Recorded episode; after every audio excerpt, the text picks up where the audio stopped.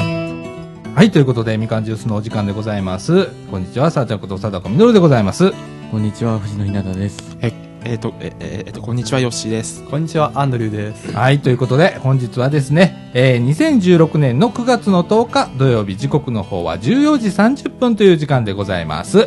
はい、なんか、今日も暑い。はい。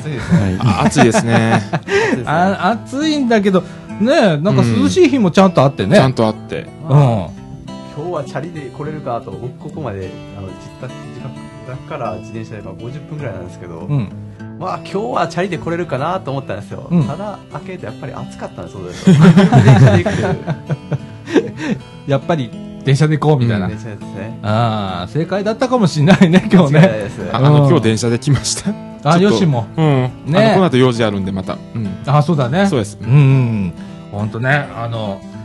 なんか風邪ひきそうでさ、ああねえ、朝晩すごく涼しいじゃんか。あ、涼しいですね。ねえ、なんかうんちょっと寒いぐらいの時があったりして、俺今、あの、裸系布団、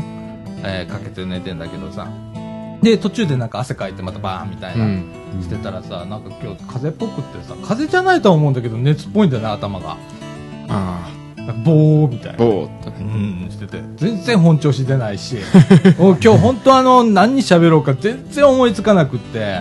オープニングさえもどうやって何喋ろうかみた いな。ね。もうこんな感じでございますよ、はい今。ね。で、えーっ、と今回のほ収録はがい。 249回はい。ー はい。だね。そうですね。えーいよいよ来週でございます。いよい250回ね。 はい。えー、鍋会やりますよ。そうですね。鍋会ですもんね。 ね。えー、そんな感じになりました。はい。えっ、ー、と、今週はね、えっ、ー、と、なんか、広島カープが、はい。そろそろ優勝、そろそろね、ね。もしかしたら今日かもしんないみたい今な日かもしれないっていう。ね、9月10日土曜日ですけれども。皆ねさ。ん、皆さんがこれを聞く頃にはもう決めてるかもしれないです、ね。もう決まってますね。もう決まってます ね何が何でも決まってるでしょうね。ああ、いくら何でもね、みたいな。うん、そんな 感じなんで、ちょっと広島カップの話題だとか、い、まあいろいろしていきたいと思います。はいはい。ということで、みかんジュース、この放送は NPO 法人三島コミュニティアクションネットワークみかんの提供でお送りいたします。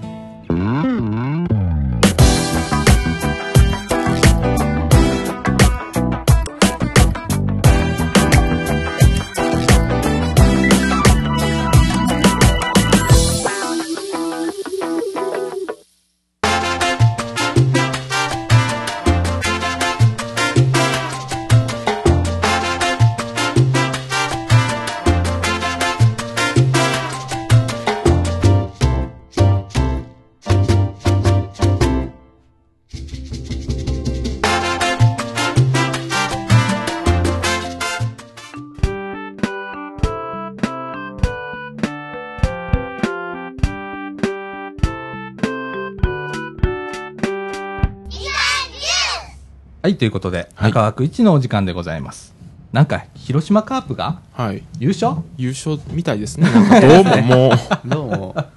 うこれだけ差がついてると。ほんまやな、マジック1。まはいでございます。で、2位の巨人と14ゲーム差。はえー巨人と3位の DNA がですね、5.5ゲーム差ということで、い、やー広島なんか14ゲーム差ってすごいね。すごいですそうですね。ね。ね。で、今日、今日勝っちゃったら、ゆ優優勝勝ですそうでね。すね25年ぶりの。 25年ぶり。 25年ぶり。ね。いやーあ、阪神ってどれぐらい勝ってないの阪神は、あのーもうずいぶん前。もうあの85年からあの2003年まで18年間優勝はなかったんで、それ以上。あー。ね、うん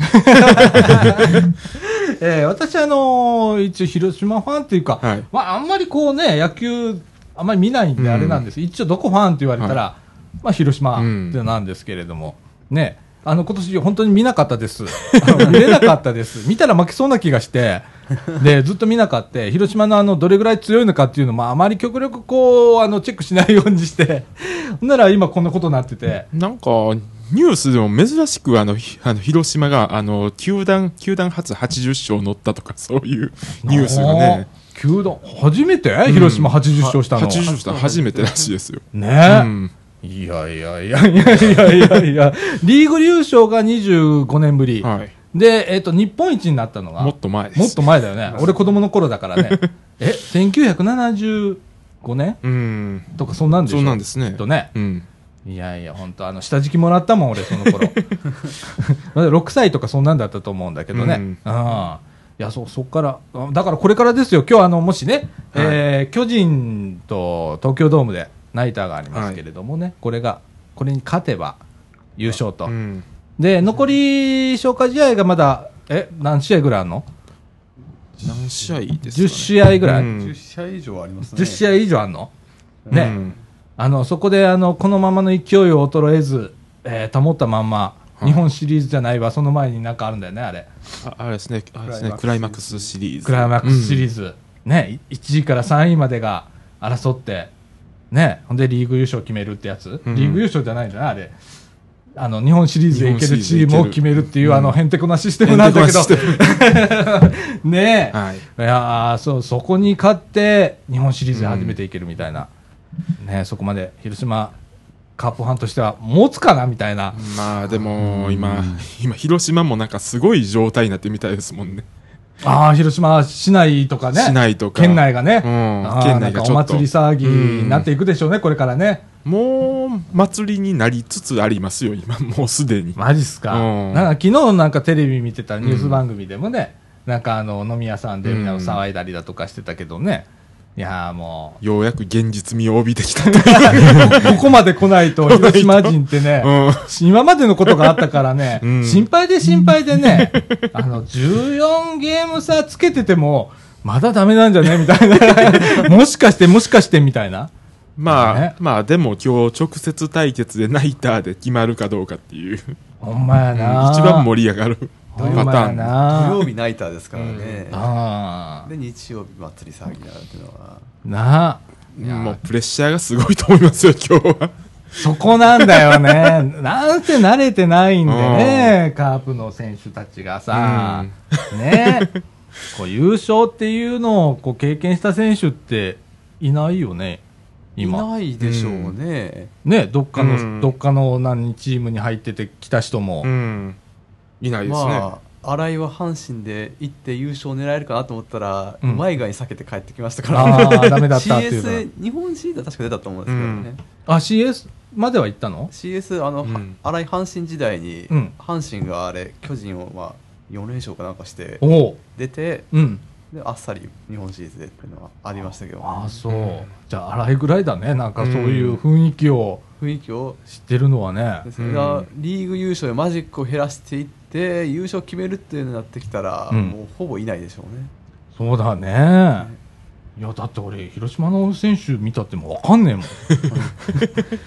俺さっきまで新井っていう選手、まあな、もう聞いたことはあるけれども、どんな選手だろうとかって、若手かなと思ったら39歳なんだね、みたいな。 79歳だねねえ、うんで今年めちゃくちゃ売ってんねんな新井って、売ってますねうんなあ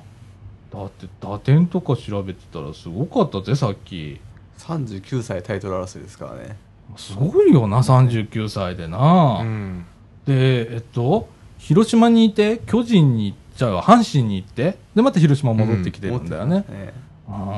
んよかったね本当にそうですよね本 当にそれは思いますわ 本当ね、いやいやいやいやいやこれからどうなることやらまあでも本当に今まで今まで今まで広島がここまで盛り上がるってことなかったような気がしますわ。うん長らくなかったね、うん。うん、あの本当あの広島人としては、ねあのサッカーの方へ行ったりね、 みんなわあサッカー強いからサッカー行こうみたいなねああそんな時期もあったからねなんあかーなんか飲み屋さんではビールかけ企画も用意されてるらしいです。 普通の方が普通のそう一です般の方一が般のああビールかけなんかそれいいねおなんか盛り上がるよ方ね、うん。そんな体験できないもんねもう今日はスポーツバーとかでもあのの野球のあのあの観戦みたいです ね。ああどこもなあパブリックビューイングみたいなことになるとこもあるんだろうね、ああのあの普段はサッカーの中継ばっかりしてるとこでも今日はさすがに野球。そうだろうね、今日はね、さすがにね。ああだって市民球団だよ。うん。ないですもんね市民球団って。そうだね。一応あの、冠で、東洋カープってついてるから、東洋工業だから松田うん。が冠スポンサーではあるけれども、そんな松田さんもね、うん。お金持ってないもんね。 ねあもうじゃあ、もうもうじゃあ、ここぞとばかりに、ーそうだいろねいろと。でも最近なんか広島盛り上がってたよねカーブ女子とか言われだして、あの女性のファンの方がすごく、うん。ね増えてで多だいっですよねてカープ女子っていう言葉ができること自身がなんか広島ねうんですね。あれみたいな感じあれみたたいな。いな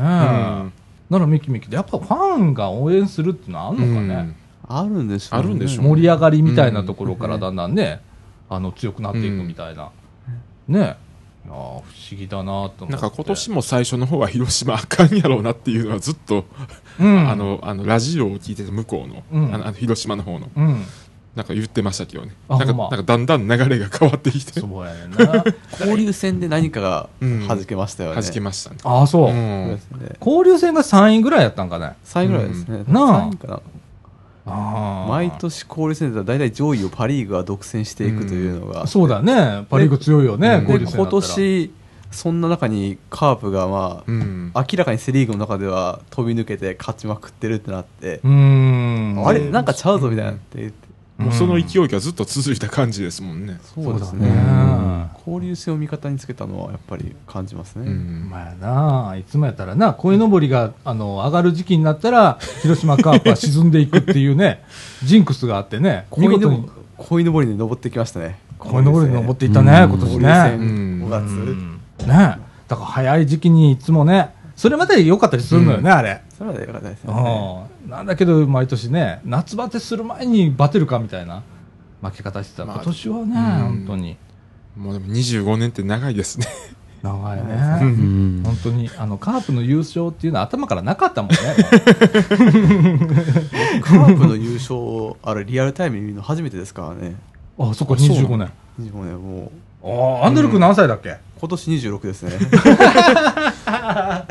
そうか、そうか。ですね。あの、ほんまやなプロ野球の最初の方で記憶残ってるのは、うん。阪神がやたら連敗してた時代を、90 年代の、ああ。中日が名古屋ドームになったとかう、ん。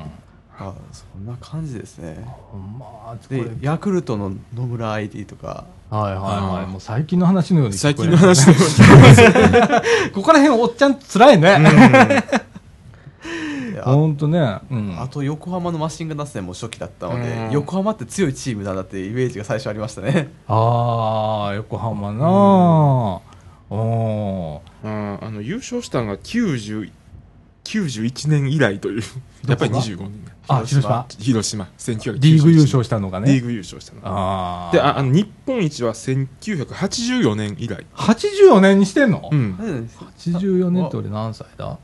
60、10何歳うん、あ、で、一回してんねや、うん日本一。もうでももう30阪神並みに遠ざかってま阪す神ね。並みで すね阪神も85年ですけどね、うん日本一は。そうですねそっか。うん、ああ、頑張ったね、広 島。ほんとね、今年ね。うん、と今年はね今年はね、ほんで、また最近もさ、結構点差つけて勝ったりしてるうよね。ん、ねえ。びっくりするわ、ほんと、こんなことになるとは。 ね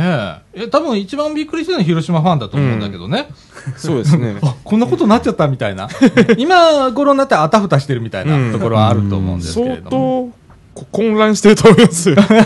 どうしていいんだろうみうたいな、ん、ねえ、ほんとね、でも、あのーこれからクライマックスシリーズは、まあね、今、本戦がまだ10試合以上残ってて、でその後、まあどこがどこクライマッがクスシリーズ出てくるか、まあ、巨人は手堅いっしょ、うん巨人は手堅いですよね。あとどこどこ行く d n a DNA DNA かヤクルトか、うん、ただどっちにしろ、この2チームどっちかでとしたら、多分勝率が5割切って CS に出るという事態が、ああ、そそれだけ広島が勝ったっていうことなの、うんそそうですね広島はそれだけ勝って、勝ちを独占していって、ううんで交流戦で、まあ、全体は負け越しているので、うん平均が低いので、去去年年去年は全チーム4割台の時期ありました からね、7月ぐらいに。どうなっとんねみたいなどうなったみたいな。なあで今年もそのパターンあるかなと思ったら広島が飛び抜けていったというなあ今年相当飛び抜けてます ね。うんうん今年の俺のイメージ、久しぶりに広島のなんか試合結果見たなと思ったら、うん勝ってたもんね。 負けたっていうのはあんまり聞いたことなかったんで、なんか結構連勝してましたもんね。そうやな、うもう交流戦のの時にやっぱりビフォーアフターがすごかった最初はなんかパ・リーグがなんか2位がロッテでうん。 1位と2位のゲーム差が6ゲーム差ぐらいだったんですよ、うん。うん。でセ・リーグは首位から最下位までのゲーム差が5.5ゲーム差とかそんなあああって2位の方があれって感じになってたんですけど、ーうん。交流戦終わったらうん。いつの間にか2位のゲーム差が1位より6位のが近いというのが、うん。起きて今もそうなんじゃないですかね。あーいやあーなんか前回優勝したのが、前回優勝したのが75勝で優勝したらしいです。ーはあはあはあはあは当あ時は今が81勝。 81ですね。なあ、うん当時の試合数は130試合だったの130試合。今は何試合あんの143とかだよね、まあ交流戦も増えましたしね。あ、なるほどな、いや、どうなることやら。まだなんであのか。データね見てたら面白いですよ、あうんあのウィキペディアの最多敗が96敗した年もあって何勝したらそれだね。40うん何勝、ですね90何敗みたいな。え何年頃ですか1950年 あああー最初の2リーグ制最初の年最ですよね初の年ですねもう勝てる気しなかったんだろうね。ねうんん。今年はなんか負ける気がしないみたいな感じだもんね。とね。うんなんか今月入ってからなんかそんな雰囲気ですもんね広島はそうだね、本当ほんと負ける気しないよね、今年 は。うねえ、んでさ、新球場できたじゃんか。そうですねえっ、と、おととしぐらいあうれ。んね、できて。で、そこら辺ぐらいからなんかカープ女子みたいなの言われだして、なんか盛り上がりだして、みたいな感じでね。いやーなんか変わるよね、イメージが、みたいな。変わりますね球場一つ変わったら結構ね、うんうん。だって今まで狭い狭い球場でやっててさ、結構あのー古かったのよ。うんで、何回行ったのかな俺2回しか行ったことないとは思うんだけど、はいで、あの、中見てもね、なんか、うん暗いというか ね、コンクリートの匂いすんぞみたいな、あの、球場だったんだけどね、今す、今、まあ、新しい球場まで行ったことないんだけどさ、うんすごいんでしょ、今。すごいですね、うんねえ、綺麗な球場になっちゃってね。だいぶ雰囲気違うと思いますよなあ、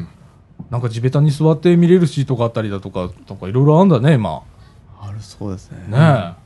すごいよね、あすれなごいですねうんああやってこう強くなっていくんだね。もうでも、うん球団も市民も混乱してるようで、あの球団がビールかけの,、うんあのどうやってやったらいいかっていうのを他の球団に聞いたりしてるらしいですね。あーもうね、うん、長いこと優勝して長ないいこと優もん勝しで。てないので、でねえああのなんかあのあなんかデパートもうん優勝セールのやり方がわからないとか、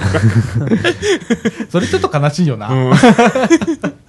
なんかすごいそういう意味では、で、昨日なんかテレビで見てたら、うん優勝パレードするかどうかっていうのは、球団も決めてないとかっつって、だからあれもどうするかわからないんでわしかょんないよね。どこでやるかもわかんないし、とかっていう状態らしくって。うん。なねんかね、もどうなんだろうねう。どうなんですかね。でもあのーね、ファンの方は、うんぜひともあの優勝パレードしてほしいなんてう言って、ん、テレビで言ってましたけれどもね。想定してなかったんでしょうね、もう。ね想定、うんうん、想定はしてなかったと思うよ。それも最近までね、みたいな。ううんん。ねえ。いや、でも頑張ってくれましたよ、本当に。うんね。でもこれ、ま、もう決まるね。アンドレス君もう大丈夫だね。 ももう大丈夫でしょう大丈夫だね。あれ巨巨人が優勝するとしたらこれからうん広島が全敗して巨人が全勝するというのは、これやろうと思ったら巨人は20連勝ぐらい いかないと5連勝5連勝6連じゃあ、勝じゃあ大丈夫だね。うん大丈夫ですねうん。あとはまあ、あの、クライマックスシリーズまで今のね、うん勢いを、こうね。勢いよ。ですえねー保って、うんでそのままの勢いをクライマックスシリーズ持っていって、はいえー、3, 三うんチームで、楽しみでねえー勝ってやっとこう日本シリーズうんですねこの勢いなら日本一行ってほしいですよねやっぱり行ってほしいね、うん本当うんねそうですね。立ちはだかるのはソフトバンクか日ハムかああもしかしたらロッテかまあだ日ハムがね、勢いあるから、日ちハょムっと、う。うんん 来るでしょ日ハムですか日ハムかも。札幌ですかソフトバンクう、うか。ん、そうだどっちかですね。北海道ですうかん。うん面白いね。今のパ・リーグのペース見てると、うんソフトバンクが優勝して CS で日ハムが勝って出てくるって確率がありますけどうん。さあソフトバンクはどう出るかと、うんああ。なんかソフトバンクはあんまり目立たない都市ですよね。札幌も広島も。どっちか言えば。うん。うん 地味なとこね。地味なと思う。うん。どっちかというとソフトバンクが勝ち進む方が西対決で盛り上がるという感じですねでも相当西対決になりますよね。大阪よりもっと西っていう。そうね広島とね、広島と。博多だからね。うんうん新幹線で1時間ぐらい。まあなあ。ううんん。まああの個人的にはあの北海道あたりと、ねうん広島あたりが、うんまあ、やってくれたら面白いかななんて思ったりするんだけどね、まあ、どうなることやら、うんうんね、もしかしたらクライマックスシリーズで広島がボロボロになってっていうこと も、これ、十分にあることなんで、広島ファンの方は皆さんね、なまだまだあの、うんそこら辺心配してると思うんですけど、そうですねこのままのね、うん勢いを保てるかはい。というようなところでね、ちょっと頑張っていただきたいなと思うまわあけででもございあのますよ。広島って言ったらいろいろ名名物ありますね。もみじまんじゅうとかお好み焼きとか。あーあるね、うんなんかえもみじまんじゅうで有名な錦堂が、あのなんか出すの広島カープのあああのカープのあのーあのカステラを出すみたいです。あー あー便乗だねみ便たいな乗ですね。ねえでも今年いっぱい乗ったもんねいろんなところが広島いカーっプぱい乗ってますね今年は。ねえ、うんあの JR さんがね、イコカをねイコカを。カープイコカをうんもう出したらね、はいえーすっごい応募数で 私もね3回応募して、はい3回とも外れて買えなかったっていう。 そうです。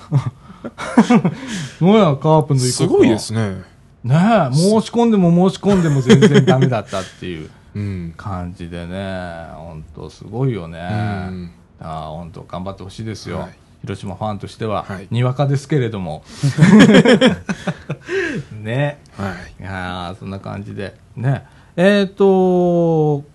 広島ねうん。どうなるかまあ今日、今日決めていただいてね今日はあの、うちもちょっと盛り上がって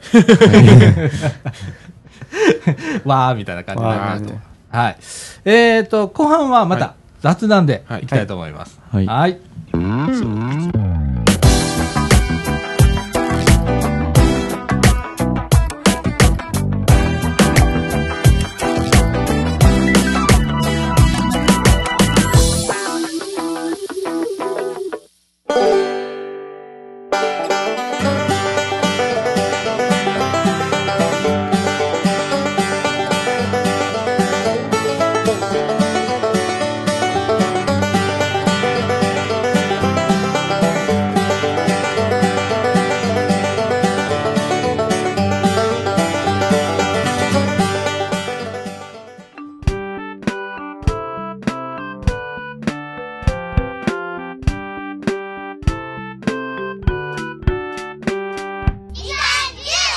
はい、ということで、中枠2のお時間でございます。時刻の方は15時の31分ということでございます。はい。えっ、ー、と、なんか iPhone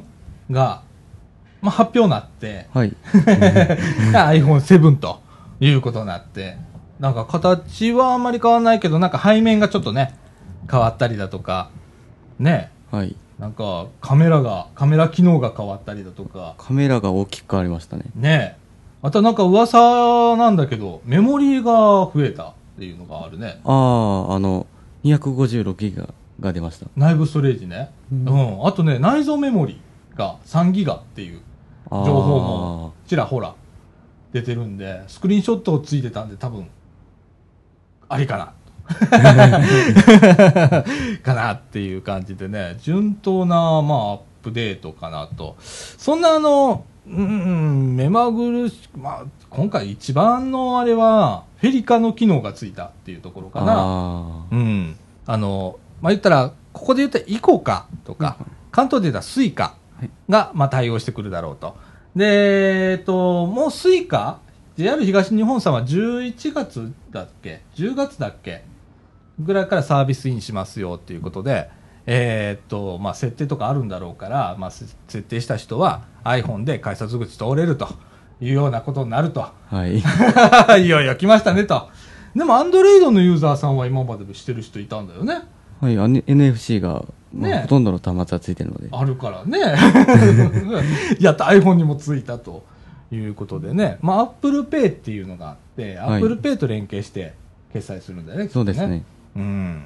いや、難しい話ですよ。もう、おじさん、ついていけません よ。ね。でも、あの、iPhone を、その、iPhone だけで限らず、まあ、はいスマートフォンを改札口にピッとするかと言われると、私はちょっとしないかなと。僕もしないですね。しないですねうん。まあ、カードでいいや、みたいなところがはいあるのでね、ちょっとそれ難しいんですけれどもね。やっぱりそこ、その辺はスマートフォンはスマートフォンで、うん。カードはカードで分けたいです。あそういうとこあるよな、なんかな。 改札でチゃャージできるんだったら使うのもありかなとは思うんですけどね、携帯。あクーどうなんねやろうな。レジットだとちょっといらないです。うーん、そうだね、そこら辺がね、多分どうなんだろう、アップルペイっていう一つの、まあ、アップルの決済システムとはい連携、紐づいてたら、多分クレジットカード決済か、iTunes カードあ ありえる、わかんないけどあれ、どうなるか全然わかんないけあどだ。ったらありですけどねう。んまあ、プリペイドみたいな感じなのかなみたいな、ちょっとわかんないけどね、どうなるか、そうですね私は全然調べてないので、もしかしたらもうすでにね、ウェブ上ではそういう情報が出てるのかもしれませんけれども、まあ、あのフェリカの機能がついたということで、はいえー今から、ね、IC カードが、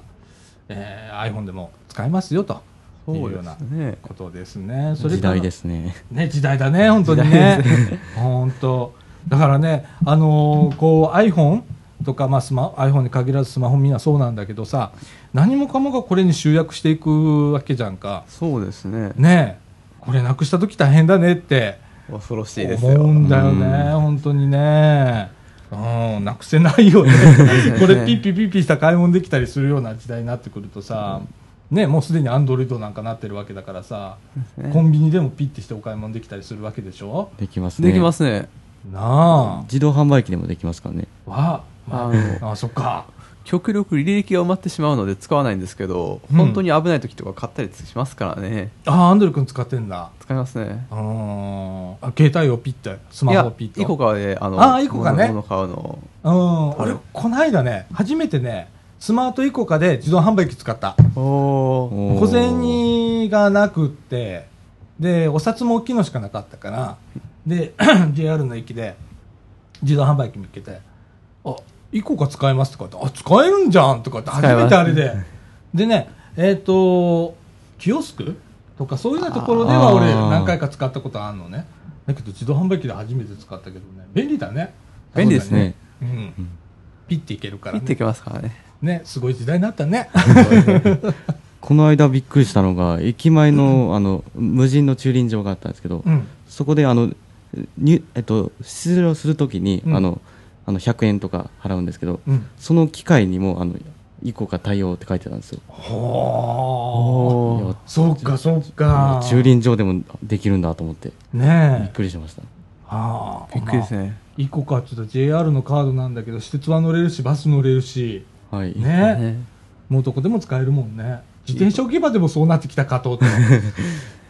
すごいねだからこの間あのーよしね、今ちょっと退場しちゃったけど、 うん、あの、 この間、ヨッシーがね、台湾の話してくれて、その時にあの、レンタサイクルの話してくれたじゃんか。ああいうなんでもね、あのーカードピッてしたら、イコカとか、カードピッてしたら自転車が借りれるみたいな、そんなシステムあったらいいのにね。そうですね。ね、交通系だからさ、ですね。ね、あんな便利だよね。ただ、レンタル系はやっぱり、身元が分かってないとダメでしょうね。ああ、なるほどな。その うち、まあ、イコカの中にもなんか身分証明みたいな機能が入ってできるんじゃないかなとは、ああ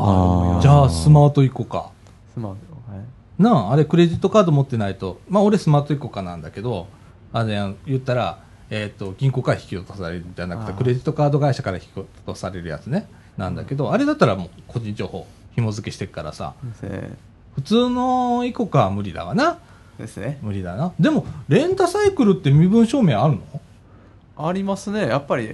っぱり住所とか書いたりして。あ、やっぱ書くんだ。やっぱりあ、そうだよな。そりゃ万そがうだ一なな。くなくした時のあのやっぱりそうだな。うん。じゃあ、そこら辺の課題はあるわけだ。ありますねねえ。アップルペイとかになってくると、個人情報とがっちりいっちゃってるからさ、ああ、そうですね。ピッていけるんだな。あー怖え。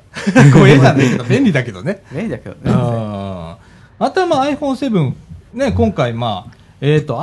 iPhone7 と iPhone7 プラスっていうのが出たんはいですね。で、プラスの方は、まあ、一回りでかい iPhone なんだけど、そっちのモデルはデュアルレンズ UR レンズですねね、カメラのレンズが2つついちゃったみたい望遠とうんそうでないレンズとの分けな。分けて分けてるるんでですすよよねね。あれなそうきたか、みたいな。僕はあのリアルレンズ見て 3D 撮影できるのかなと思ったんですけど、んうんうん違いましたね違ったね。だからまあ、右目左目みたいみたいな感じで撮って 3D。でも意外と考えてるかもよ、みたいな。ああそれはまだ分かんないでわす、ね、かんないよね、どうなるか。まだまだどうなっていくかわからないですからね。ねえ。で、今回、あまりこう、うちはね、結構動画機能の方を重視するんだけど、あ今回セブンはあんまり動画機能に関しては、デュアルカメラになったのでどうにかっていうことはあんまりないらしい。特になかったですね、うん。で、写真の方はちょっと明るめに撮れたりだとか、F 値が変わったのかな。 F 値が下がりましたねね。なんで、結構感度が良くなって、綺麗な写真がより撮れるようになったみたいなところがあるらしい。あとは、フラッシュ、LED フラッシュが1.5倍明るくなったとか、ああいうところだよね。そうですねね。うん。いや、なんかね、よくわかんない世界だね。わからない世界ですね。 これ毎年出るんだもんね。毎年ですよねこの時期になったら iPhone ってね。 9月恒例の。うん。でもさ、なんかここ、ここ iPhone6 以降、あんまり騒がれないよね。そうですね昔ほどなんかお祭りにはならなくなったと思わないそうですねあの 5S の時はあの予約ができなくてあのアップルストアにすごい人が並んだっていうのうんうんうんうんありましたけどねねえ俺ね、5S の時ヨドバシカメラなら並んだあそうなんですか、うんめっちゃ並 んだめっちゃ並んだけどねうん最近なんかまあオンラインでね、はいえーまあ遅延もあんまりなくつながらないいうこともちょっと減ってきてるのでそうですねうんでも前ほどなんか新しいの出たわっしょいわっしょいみたいなことはなくなったねそうですねあのちょっと懐かしいですねそのね時がうんということはなんかもう行くとこまでちょっと行っちゃってるのかなっていう気が新しいものをね出し切れてない部分があんのかなと思ってるんですけれどもででもそれぐらいがいいの俺にとって これ毎年買い替えの無理じゃんみたいなね,、まあそうですね端末が7万8万とか高いモデルになったら10何万とかするわけだからしさますね買えねえもんな毎年毎年そんなんな、ねうん、よく行って1個飛びとかね2個飛びとかそうですね結そ構うなんだ携帯が2年契約多いので2年周期で買えるって人はいるんじゃないかなってのはそうやなまあ2年契約で残債が2年で払い切って新しい機種飛びつくみたいなですね。とかまああと2年払って1年ちょっとおとなしくしてですね。翌年に買うとかですねなあありますそね。んなパターンになるやろうけれどもな。いやー、ほんと高いっすよ。今ね。高いですね。俺にあの月の通話料とかさ、かかるんだからさ、はいほんとコストってすごいよなーなんてですね思ってるだけでな。ですうーね。ん。極端な話、新機種に6万かかったとして分割払いしてると、うん。まあ、5000円毎月取られるわけじゃないですか。うんその毎年買い替えたとしたら、うん。そうなってくると携帯代って月どれぐらいになるんだろうなとかほ思いながんら。と思うよ。ほんと思うよで。すね。うちでね、夫婦で2万4000円今、月あーなのね。。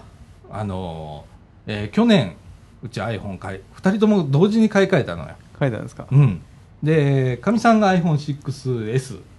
俺が iPhone6S プラスにしたのね。で、今、2万4千円じゃん。ということは、は、あんた、年間なんぼいくよ、みたい な。27、8万いっちゃうわけじゃんか。あねえ。いやー、みたいな。 いやいやー、 みたいなことになるわけじゃんか。2年続くわけだからね、みたいな。ですねああ、じゃあ買えませんみたい な。ねえ。えっ、と、その中で iPhone7 が9月16日発売開始ということで、もうすでに各キャリア及び、えー大手量販店、受付が開始されておりますけれどもね、えー9月16日に発売開始ということで、それに先立って、この iPhone7 にも載ってくるんですけれども、iOS、まあ、言ったらこれの OS 機能ですね。iOS が9から10に変わるということで、これが9月14日リリースということで、え iOS10 ですよ。はい。ね、新しいもん来るとちょっとワクワクするよね。 iOS は毎年楽しみですよ。ね、新しい機能とかね、はいちょっとあの操作の仕方がちょっと変わったりだとかっていうところで、ちょっと面白かったり、はい楽しかったりするよね。ちょっとした変化探すのが楽しいですよ。ああ、探す 方、はい。ね、グラフィックが変化するのもまた見どころですよねうん、ユーザーインターフェースが変わってくるからね、結構面白かったりするんだけどね、今回どういう変化があるかとかね、えー、アップルのサイトにはね、ちょこちょこ出てるんですけれどもね、はいえー私はもうついてきませんよ。もうそれ探すのがめんどくさくなってきちゃったりするんだけど、なんでもまあ、アップルはね、そんな大きくいつもドカッと変えては来ないので、ね、そこら辺がまあ、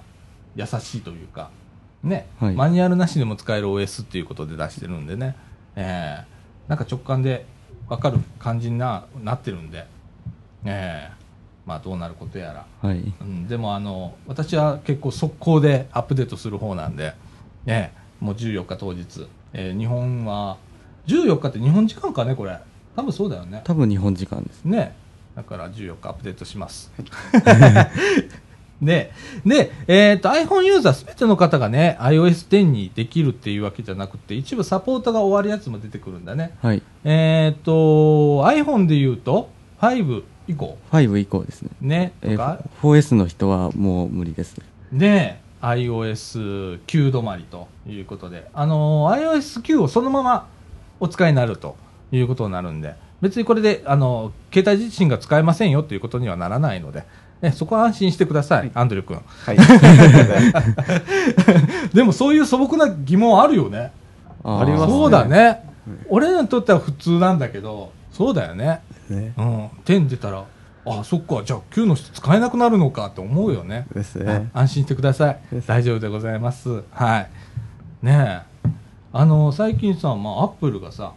その端末のね寿命っていうのをねこの間ポロッと言っちゃったらしいのあ、そうなんですか。れがね、うん、iPhone で3年って言ったら しいの3年ですか。大寿命が3年以上使ってるのありますけどねううちもゴロゴロしてる一番古い今 iPhone が4おおがまだあるよほうだまっただらバッテリーもへたってないしディスプレイもへどこもへたってないんだけどあと 4S もあるしで5あるけど全然大丈夫みたいな、だけどまあアップルとしては3年です ってまあこれはね性能的なものもあるんだと思うねうん確かになんか iPhone5 とかでなんか最新のゲームとかってちょっとやってみようとかするとあれみたいなことになったりあはいうん古い 4S 使ってて思うのは、うん 4S そのものをなんかいろいろなのに使うとしたらまあな3年4年持つとは思うんですよ、うん5年いくんじゃないかなとただ 4S をまあメインの携帯として最前線でやろうと思ったら、うんまあ3年は持つかどうかはちょっと怪しいな怪しかったなそうだね3年そうだね 5S ぐらいが3年なっちゃうね今あのアプリだけで使うならまだうん長,、長くいけんじゃないかなと最前線だったら LINE なりインターネットなり、うんあらゆるものをやっぱり引き受けるわけですからうんそこにはやっぱり寿命があるのかなってのは3年そうだねあとはねもう一つは性能面で言うとアプリも多機能になっていて重たくなるんだよねなりますね同じアプリでもねなのでだんだんとこう端末がよく重たくなるっていうじゃんかいますねもっさりした感じになるとかねあれって機械があの重たくなってるわけじゃなくってアプリが肥大化していってアプリが、まあ、言ったらいろんな機能あるからその間に処理することが多いから重たく感じちゃうんだよねですねだから機械がついてこれなくなっちゃうんだよなここがねここがねですねうあ。ん難しいですね。そうやねでアプリメーカーはさある程度まあ統計は取ってんだろうけれどもさまあ言ったら一番早いやつに合わすこともできるわけじゃんかってなるとさ、今回の iPhone7 なんか結構早いわけじゃんメあーモリーも行さん積んでるわけだし処理速度も速いわけだからさそこに合わせたアプリなんてねないああこれは動かねえぜみたいなものであるしね難しいやな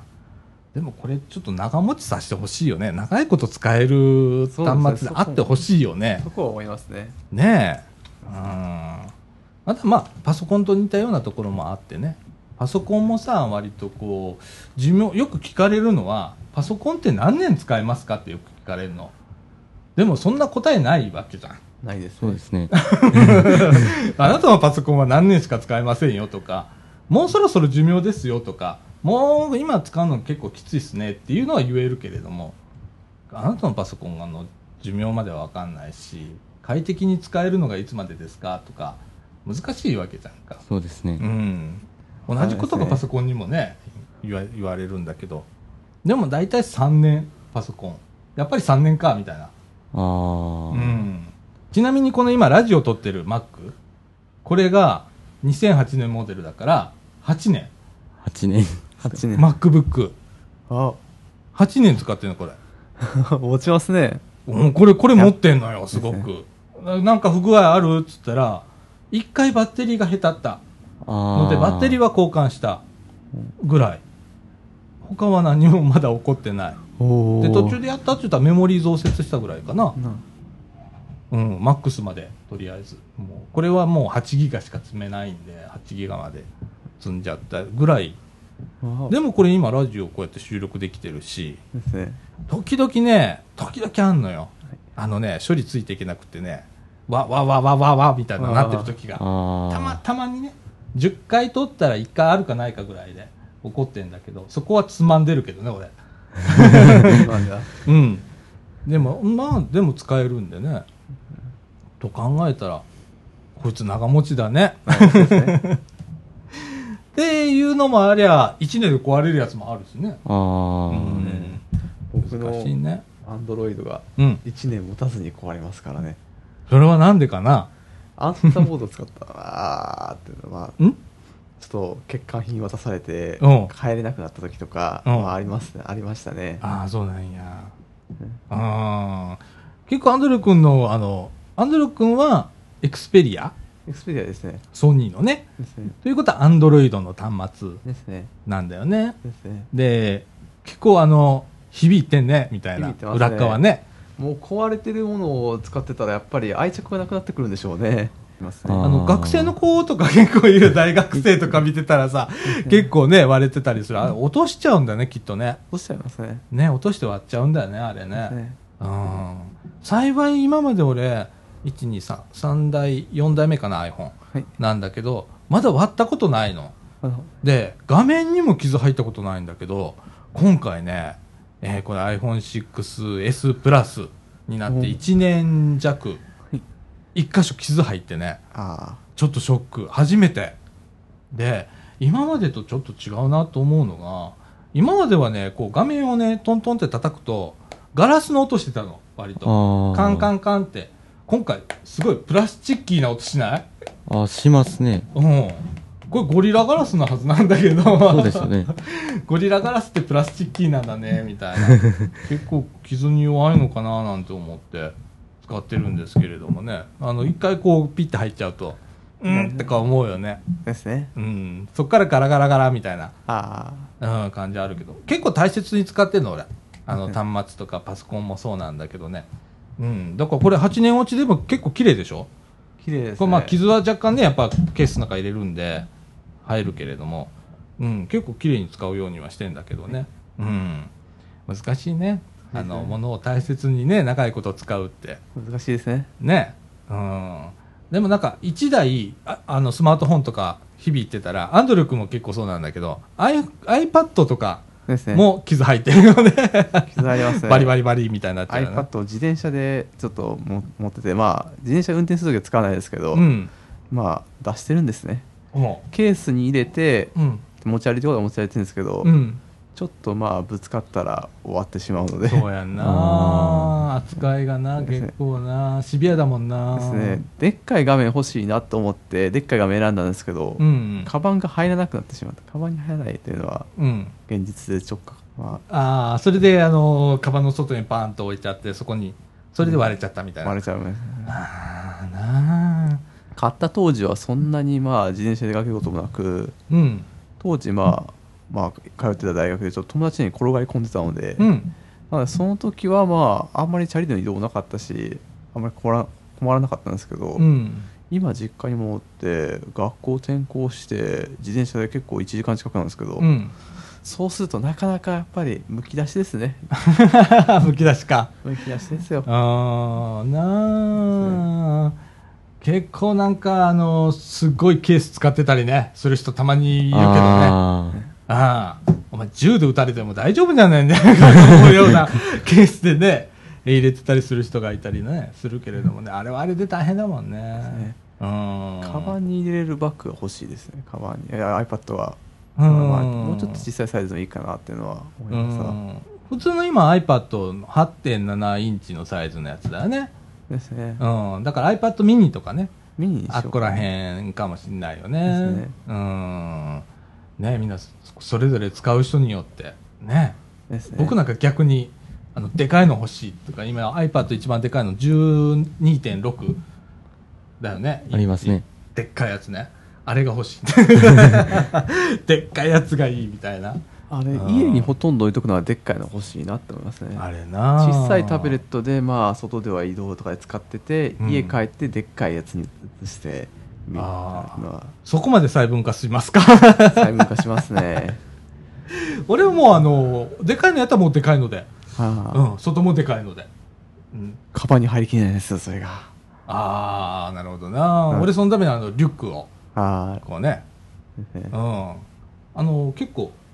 入るリュックで、おーあの、PC を入れるっていうのを想定してるバッグを使ってるのあね、ー今。だから中にもね、インナーでポケットがついててあ、ーそこにタブレット入れれるようになってたりしてんねやんか。あーで、そこにちゃんとスポンジが入ってたりするとかね。おーいいそういうのをちょっと使ってたりするんだけどね。リュックでないのは後ろ後ろにチャックがあるじゃないですか、うんそれがちょっとこう不安なんですよね後ろにチャックって、あの、縦にビーって入ってるのそうですねだから歩いてる時とかだと後ろあ開けても見えないのでうん。なので落ち着かないんですよああなるほど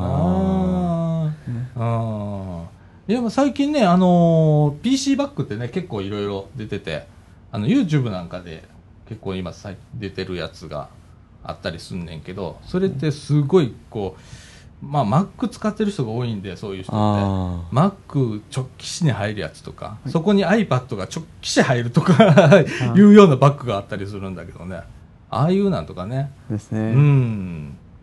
ね、防御策をこうね、もうすごい練ですねりながらね。ですうね、ん。多分割る人はね、割る特徴があるような気がする。うん。中でこう割っちゃうみたいなね。うん。ですよ。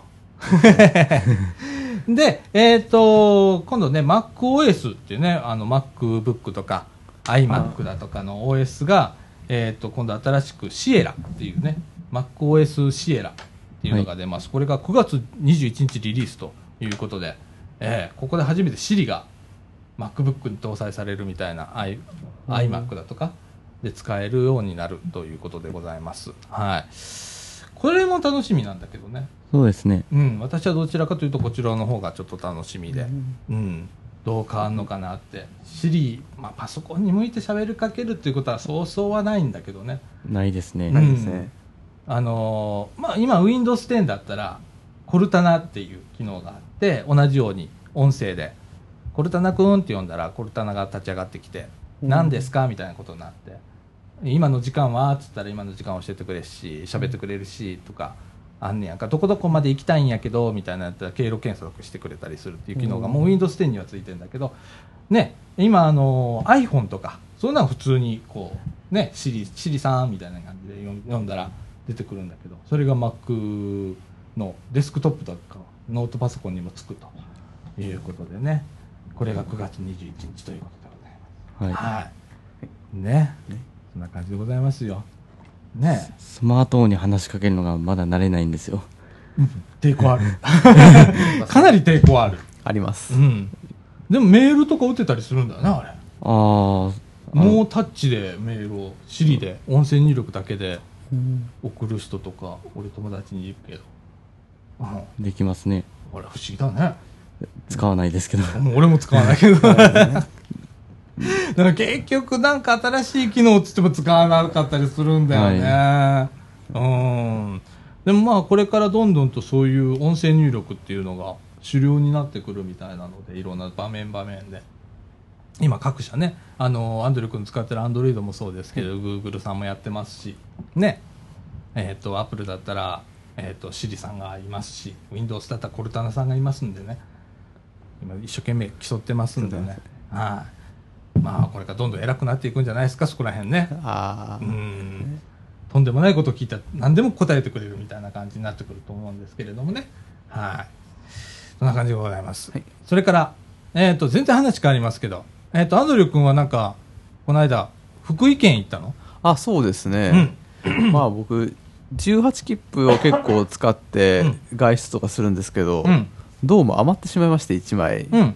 でそれをどうしようかって思った時に現実的に日帰りできやすいのはまあ大阪だったら福井で、うん。まあ、日本海見てうん帰ろうかなと思ったんですね、うん。でまあ最初日本海行くっていうのはあんまり考えてなくて、うん。でまあ最初きゅ恐竜のところを見てきてうん福井駅に駅前にあるんですけど、うん。行ってやっぱり日本海行こうってなって思って、うん。まあ小浜線乗ってうん。で行ったんですねでまあその敦賀で乗る前にに事前に地図で見て、うん。どっか海近いどこの駅が海から近いだろうって調べたんですね、うん。でまあ行ったんですけど、うん。のまあそこはまあ海から離れてまして割とうん。道迷いました、もう事前に調べたより、思ったより距離があったんだ。ありましたね ああー、で迷っちゃったんだ。りましたあーでどれぐらいでたどり着けたのですかたどり着きましたねあのもうそのそこに在住してる方から聞いて、ああ道行く人に聞いてたみまあ僕から聞いたんじゃなく僕が道迷ってたので、うん向こうから聞いてくださったって感じですね、あありがとたいことにうんうんで着いたんですけど、うんまあもう日没寸前でしたうんうーんじゃあ夕日が見えたわけ夕日が見えたんですけどそんな赤い夕日じゃなく、んただ単に沈んでいく感じあの夕で日もいいじゃないですかで結構見れてよかったんですけど、構まあだんだん終電がいや終電じゃない電車がやばやばくなってきて、うん大浜線って1時間から2時間に1本なんですようんでやばいなと思って検索して見てたらでも、今から向かってもう間に合わないっていう感じになってうんで今から行ってもまたあと12時間ぐらい待たないとあかんってなって、うん仕方なかったら僕はもうそのまま海にしばらくいて、うん日が暮れたんですねうんただそこって海水浴場とかじゃなくて本当にただ単に海があるだけでう、ん泳ぎ泳ぎもしないし砂でも遊べないような場所なんですよ、うんで誰もいないんですねうんまあ日が暮れた海誰もいない一人のところうんで人の家も結構離れてたのでうんまあ暗い怖いうんどうしようってなったので僕はまあとりあえず引っ返したん ですね 引っ返したねおおで駅行くんですけど、うんまた電車が1時間ぐらい待たないといけない状態で、うんでまあ僕大和線敦賀の方面から来てるんですけど当然福井から来たので、うんまあそっち敦賀に戻って行こうにしても 2, 時2時間ぐらい待たないといけないってなって、で人誰もいないんですよ駅うんタクシーがちょいちょい来るんですけど、うん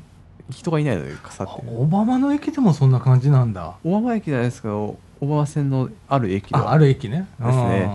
あんまり暗いネタでやってしまうとあれちょっと地名出すのもあれかなと思ったんですけうど、んうんでまあどうしようってなってるうちに逆方面に行く電車が来たんですねうんでもう正直暗くて一人でここいるのも嫌だなって思ったので、うん乗って東舞鶴まで出て、うんで山で山陰線通ってうん帰ってきました、ああということは、えー、と舞鶴へ出てそれから、えー綾部ですね綾部へ出てで、京都へ京都へ出たと出ましたねああすげえ旅行じゃないです かね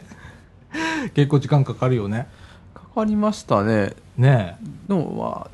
まあ地元出てから地元に戻ってくるまでまあ1 2 3時間でしたけどねえ ほほほとんど電車乗ってましたその海の時だけ電車からね他はもうほとんど乗りっぱみたいなほとんど乗りっぱですねはあでも最初になんかこう福井行く目的とかなんかあったのかないやとりあえず18キップ消化するのでであとりあえずあの福井まで行けるから行ってみるかみたいなそう感でじすね北陸方面行く機会が少ないので、このちうん身近な場所の割には、うーん東海とか中国四国は行くんですけど、うん北陸は全然行かないのでうんじゃあ北ここはまあ北陸でちょっとちょ数合わせするかなと思って数合わせないただ単にあ18結切構符行のってみるかみたいな18切符の数数5回決まっているのであー余ってしまったら次の時期には持ち越せないので、うんじゃあ北陸行こうって感じでしたねなるほどね本当は関東も考えたんですけどうん余ってるの1枚だったのでう、んで関東までジャッジキップ行くのあんまりちょっと力がなかったので静岡各駅なので関東だとうんまあ北陸だとそんなにまあ各駅がも知れてるし、うんまあ身近な場所みもっと身近に感じたかったので北陸をおお日帰りでという感じですおねおすごいね十何時間十何時間でもこれ結構福井とかはまあ4時間ですね行くのはうんあ福井まで4時間で行くんだ4時間あれば十分在来で在来であの特急とか使わずに使わずにですねはあもっと早くできるとは思いますあの乗り換えの都合で4時間かかったって感じだったのでうーんその小浜線の方も4時間あれば着きますねやっぱり僕が行った場所ああそうなんやえ藤野君あのはいサンダーバード乗って福井までってどれくらいで行くんかねサンダーバードですかう1ん時間近くはあそうなんやあねそんなんでつくついちゃうんだサンダーバード乗ると早いですよ本あ当あにそうなんや福井って割と近いんだね近いですねうーん小浜線の駅によっては場所によっては福井市よりも京都市の方が近い場所もありますからああちょっと下の方ねですねうんなのでそう考えると関西から近いですもんねうーんここももうすこここ今収録してる場所ももうちょっと行けば大阪市より京都市の方が近い場所な のでそうだねなのでまそあう真ん中ぐらいだからねそう考えると、うん京都市から近いわ福井の方もうやんっぱり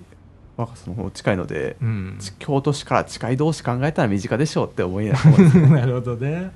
結構日帰りで行くとその場所を身近に感じるですね、うん一1泊2泊するとなんかやっぱり遠くに行ってる感じがしてあなんーかそのそそっちの地域の人たちがなんかすごい遠く感じてしまうんですよあそうなんやでもまあ日帰りで行くとやっぱり身近なな関係だなとか思ったりしではあもこれするとあんまりなんかゆっくりできないのでうんまあ状況って日帰りで行く日もあれば泊まりで行く日もあってもいいんじゃないかなっていうのはああ俺なんか結構さあの和歌山行くじゃんか、まあ、最近あまり行けてないけどさで和歌山の人に会ったりするじゃんか、ならば大体まあ23泊はするんだけど、そこでいろんな人に会うから身近に感じたりするのね逆にあうん、いろんな、ね、人に会う人がいるからさここ行ってあここ行ってみたいな感じになるんだけどさ、なら結構こう、ね、地元の方の話聞けたりだとか僕ないですからねパッてとかっていあーうやっぱりそこに知り合いがいるって言ってもやっぱり人数は知れてるのでうーんなるほどなそれとまあ日帰りの方が身近に感じるみたいな感じになっちゃうんだ、なるほどな、ねうーんでもこう面白いな福井県なあその18切符っていろいろ聞くじゃんかみんな周りこいますうこねこ行きましたとかってはい結構使われてんだね使われてますね僕昨日も使ってましたからねああえ昨日はどこ行ったのあ昨日はまあ愛知の方にあーまあ、これは別に18切符でどっか旅行出かけるとかではなうくんもともと別の用事があって行ったんですけどね、ああなるほどなすごいな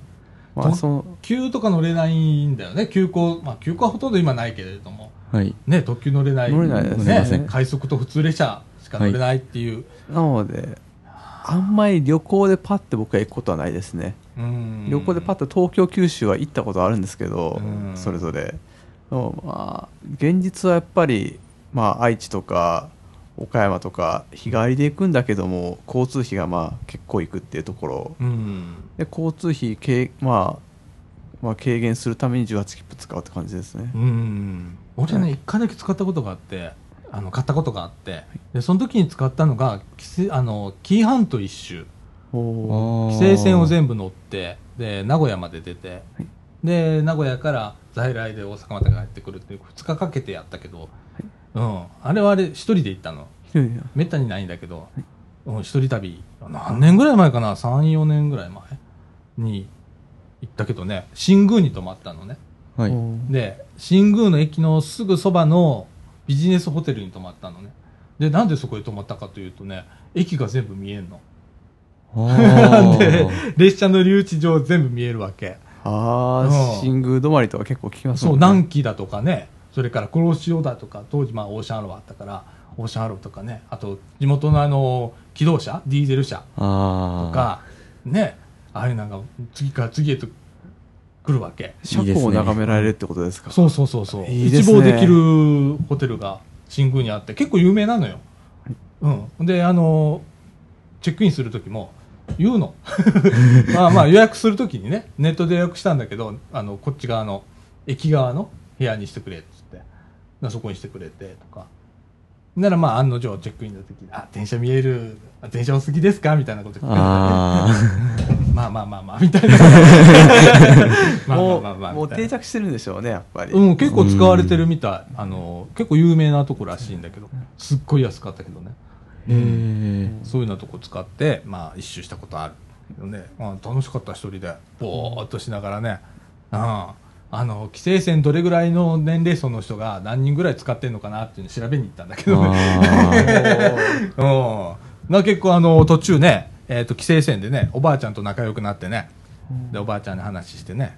うん、おばあちゃんいつも乗ってんのとか言ったら、うん週にね二三回病院行くのに使ってんの、ああなるほどなこういう使われ方してんだとかって思いながら乗ったりだとかして、あー結構面白かったんだけどね、うん。で信号過ぎたら全然また違う使われ方してたりだとか、うん地域によって違うなーって思いながら。うんそうねその時に18切符使ったりだとかしたね。うんあとはあの、近郊区間の大回りをわざわざ18切符途中で降りたいがために、18切符使って、夫婦でやったことあるけどね。いろいろ回れますもんねそれするとそうそう、途中降りれるからね。うん。だからそれを使って。まあ、関西の外の人がこれやるとしたらやっぱり京都大阪神戸を1日で回るっていうのもできますからうね、ん。ねそういうのはなんかお得な使い方をね、できるんで。便利だよね。ですねうん。めっちゃ売れてんねんな、やっぱりな。あはいですね18切符ってな。ですねうーんでもなんかほれあの青春18切符っていうからさもう18歳ぐらいの若い子しか使えないのかなみたいな イメージあるけどさ全然そんなことないですよなあお年寄りの方がハイキングに使ったりだとか結構してるみたいでねすごいねうん、いい話のエピソードだと、うんまあ、僕、まあ、昨日大垣駅いたんですねうん、あのまあ鉄道、まあ、愛知大阪から愛知行くと大垣で泊まる時あの時間帯になったで僕大垣でちょっと泊まった時にこっからこっからあれ大阪とか、まあ、愛知はどれぐらいかかるんだろうってあの料金表見てたんですよそしたら僕は料金表を使おうとえー切符買おうと思ってる人と思われたらしくあの18切符譲ってくれる人がいてでも僕18切符使っててもう1枚だ1枚なのでやっぱり今日今日までなあ10日までなのでうん9日が最後の1枚って結構言い張ったんですね、うん僕譲ってもらえたんですがやっぱりまあ僕使ってるのでまた他の人がまた使ってくれたらいいなと思って、うんあれそれ使持ってますわって言ったんですけど今思えば他の人はどんな使い方してるのかちょっともらっておきたかった なとなああああれ余る人もいるんだねやっぱりね使い切れなかったり5枚綴りだっけあれ5枚続きですねえ余る人いますねやっぱりなんかなんか譲ってく譲ってくださいとかあのもうなんかもう引き取ってくださいみたいなツイッターでもありましたからね、僕ああそう僕自分のやつ使い切るのいっぱいいっぱいだった ので そうだね。本当は多分1枚余る予定だったんですね、うんもうあんまり体体調も良くなかったのでうんうん。でもまあ体調良かったから服いけてうん使い切ったっていうのがありますね、よかったね。福井行けてよねかった。ですね海が見れてよかった海が見れてよかったねね。うんあ。次は正直若狭行くんだったらまあ本当に駅の近くじゃなくて、うん駅からまあなんかタクシーかなんかババスないのでタクシー乗ってちょっと行きたいなって場所はありますね、ああ、そうなんや。あの水晶浜海水浴場っていうのが美浜にあるので、そこ行きたいなってのは思いますわ、ああ、そうなんや。ねあそこにはすごい綺麗な砂浜かなんかなのかな。そうですねうーただん。駅から相当離れているのでおー日帰りで行くにはちょっと厳しいかあなあ、ちょっと泊まりでね。泊まりでああ、ゆっくりね。ゆっくりしたいですねああ、なるほどね。身近に感じるんだったら車の免許取って日帰りで行くしかないという感じですねなあ。その終電が危なくなるねう車がん。なあ。タクシー代は飛ぶだろうなと思いながらうんなあいろいろコストかかるからね。かかりますからねうん。ねえ。あ、でも俺も18切符の旅とかしたいね。在来乗ってね、若い時はようやったんだけどね、あちこち行ったんだけど。ねえ。旅行したいとか思う時はありますね18切符よりかはあ、旅行な。したいしたい。ですね、うん、思う時ある。うええん。僕ね前の職場があのあの旅行しやすいとこだったんですよ、うんあの僕らのとこその時個別塾だったんですけど月曜日から土曜日をもう毎月4回ずつにするするするようにしてるんですねで毎月4回ずつになると 12×4 で、まあ、48じゃないですかうんで 1, 週1年って52週間じゃないですかうんで4週間余るんですようんこの4週間はどうするかというと年に4回、まあ、7連休が待ってるんですねはあま とまった休みがあるんだありますね年に4回あるんだ年に4回ありますうね、んあのまあ普段のシーズンは月から土まで、まあ、あるので週休1日なかなか休めないんですけど、まあ、旅行以外そんなに趣味なかったら別に1日ゆっくりしてうんで旅行の7連休は4回来るのでその4回のうちで旅行して、うんまあ、こう5日間18から5日間とか使ってゆっくあと2日間ゆっくりするとかそういう使い方ができたのでうん休日のまず数少ない割には旅行好きにはお勧めできる業界だったなとまあでも僕生徒生徒に教えない子供たちに教えるの好きなので、うんまあそれでまあやってたんですけどね、うん まあ、こんな使い方はあるんやなとか思いながらなるほどなですねうんある意味僕には合ってた業界なのかもしれないですねああ、なあ旅行って行きたいな行きたいですうねん 温泉入りたいなみたいなまったりとうんねえうん行ける時に行こ うねえということでねまたあのーえ18切符ってえ売り出すのは夏と冬とかそんなんかねそうえでっすね、と夏ふ夏冬で春ですね春もあんの冬から春にかけてなんですねね時期的にはあのまずは7月のな中半ばから9月の半ばなんですよこれうん新年度から順番に言うとうんでこれがまあ夏休みですね、うんでその次年末年始ですねうんこまあこ例年の流れだと12月20日ぐらいから1月10日ぐらいであってうんでで最後はまあ年年度またぐんですけど3月から4月10日のおのお年ほんなら末三ですね三回あるわけでだすね来年、ねまあ、まあ年によって期間は変わるみたいなのでどうどうなるかわからないですけど、うんここ一年直近1年はそんな感じですね。ああねえまた皆さんこう独特な使い方があるんでねそれ考えるの楽しいんでねそうですねねえまた皆さん一度ねですね。青春18切符使ってどっか行ってみようかみたいなプラン立てるのも面白いかもしれませんねですね。はいええ新幹線でワープして、ワープって言うんですけど、18切符使うときは、うんうんワープして向こう、向こうでは18切符使っていろいろ回るっていうのも一つの手ですね。ああなの関東行っていろいろ回りたいってときは、まあ、とりあえず横浜とか、新横浜とか東京ぐらいまでは、まあ、新幹線出て、そこから18切符で回るとうん、途中下車がやっぱりできるので、うんそういう使い方もありますね。あ行った先で18切符使そううっでてすいうね。だから新幹線はまあ乗車券もでねすねあのかかっちゃう特急券もかかっちゃうけどですね。うん行った先で18切符あなるほどねですね。うんそうね、皆さんまあそういう使い方いろいろ考えてみたら面白いと思います。は、はいいえーということでこの後エンディングいきたいと思います。はいはい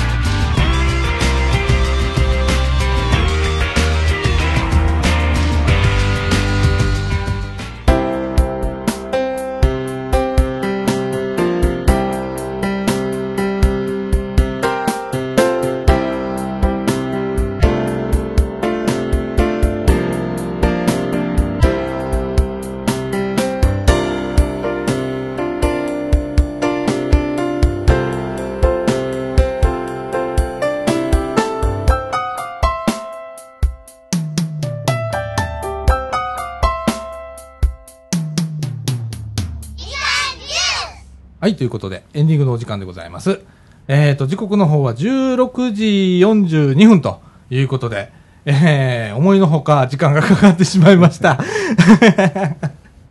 ねえもう本当もうすぐしたら5時ですよ。 5時ですね。ねこうやって俺冬冬なら日が暮れてますね。ほんまやなです。まだ明るいもんな明る、いです全ね然な。あーいや、こうやって土曜日のね、午後って、こうやって消えていっちゃうんだ ね。で、えっ、と、来週、えっ、と、9月の17日が、いよいよ、おーみかんジュース配信250回ということで、でございます。はい。えーということで、まるまる、まあ、えーと、期間で言ったら5年半やってるんですけれども、途中、半年間ちょっと休んじゃってるので、えー5年やったということでございます。えーと、まあ、来週はちょっとね、えー記念放送ということで、えーまた内容をちょっと、えー濃い濃いめに、 えー今までのね何があったかとかね、えーこんなんありましたよとかいうのを振り返りながらちょっとお伝えしたいと思いますそしてえっ、と夕方からあー鍋会をしようということでラジオ部考えておりますえっ、とですねえっ、とい今みかんジュースのブログの方へ一応告知書いてはおるんですけれども、えーこれお聞きの方でですね、えーまあ茨城だとか高槻だとかこの近辺住んでらっしゃる方も、えーもしよろしければ、えー参加いただけますので、えーメールでね、えー一報いただければ その分用意しますので、はいえーメールの方へ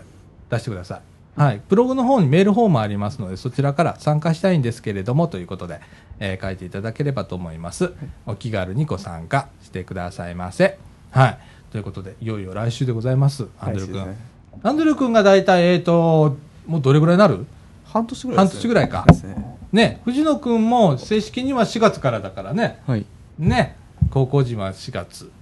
ああということでねまあ新メンバー増えまして ねいろんな方がまた新たにいろんな、えー増えてきてるみかんジュースなんですけれどもね、えーこれからもまたいろんな方来られると思いますし、えーえーねまあ、ももしかしたら本当に鉄道番組が1番組増えるかもしれない し、ね、 もうちょっと和力をね、えー、岡君とね藤野君がこうつけてね はい。メガテンになってる。藤野君今、メガテンになってたけど。ちょっと先、先が不安ですけどね。うん。なあ、あの、喋るの結構難しかったりするやんか。なあ、あの、この間一回な、掛け合いで、はい。岡君と藤野君やってもらったけどさ、なかなか話がこう、続かなかったり。はい。難しいよな。岡君固まってますからね。岡君な、結構あの、なあ、他人行儀になっちゃってね。はい。もう普通にやりゃいいのにね、とかね。 まああちょっと意外でしたよ。意外やったな。はい。うん、こういうね意外性を見れるのもこのラジオの特徴で面白いんでございますよ。はいえー、とまたね、あのそういう番組鉄道番組ができるかもしれないですし娯楽番組ができるかもしれない何が起こるか分かんないラジオ部ですけれども、えー聞いていただければと思います。はいえー、いよいよ来週来週50回記念ということでございます。はい、皆さんお楽しみにということでございます。はいということで、みかんジュース、この放送は NPO 法人三島コミュニティアクションネットワークみかんの提供でお送りいたしました。今週の相手は、さあちゃんこと、さだこみると、藤野ひなたと、アンドリューでおお送送りりししまし たはい。ということで、今週はこの辺で、さよなら。さようなさよらな。ら